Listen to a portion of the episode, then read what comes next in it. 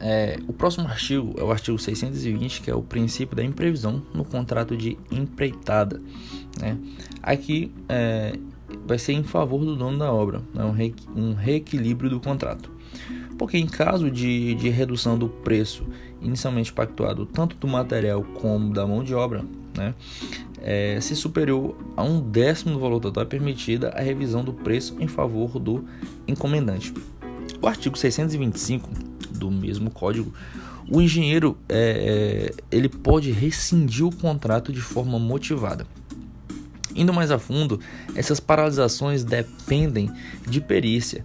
Portanto, esses artigos eles trazem casos que possibilitam o empreiteiro a paralisar a obra, seja por culpa do dono da obra, serviços com dificuldades imprevisíveis e manifestação superveniente de fatos imprevisíveis.